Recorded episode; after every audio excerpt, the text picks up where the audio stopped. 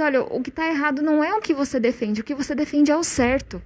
A gente defender maior igualdade entre homens e mulheres, a gente ser completamente intolerante com racismo, completamente intolerante com a homofobia, esse é o único caminho certo. O problema é quando a gente usa dessas pautas que são completamente importantes, sabe, e necessárias para oprimir quem está do lado. Para mostrar que você é puro, que você sabe mais, que você que é um intelectual. Como é que a gente vai combater essas opressões com mais opressão? Eu acho que esse é um pouco, é, essa é uma das reflexões que a gente está tendo nesse momento.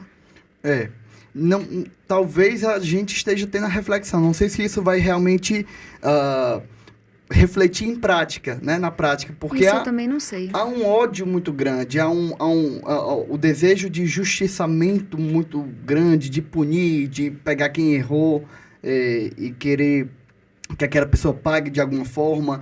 E é engraçado como as pessoas veem isso na rede social, é deixar de seguir. Tipo assim, é criticar, falar mal da mãe, do pai, do filho da pessoa e deixar de seguir. Então, assim, é até talvez uma, as pessoas estão levando a sua vida real para a internet a um ponto, né? É, e, Célio, antes fosse só deixar de seguir, eu estaria bem tranquila.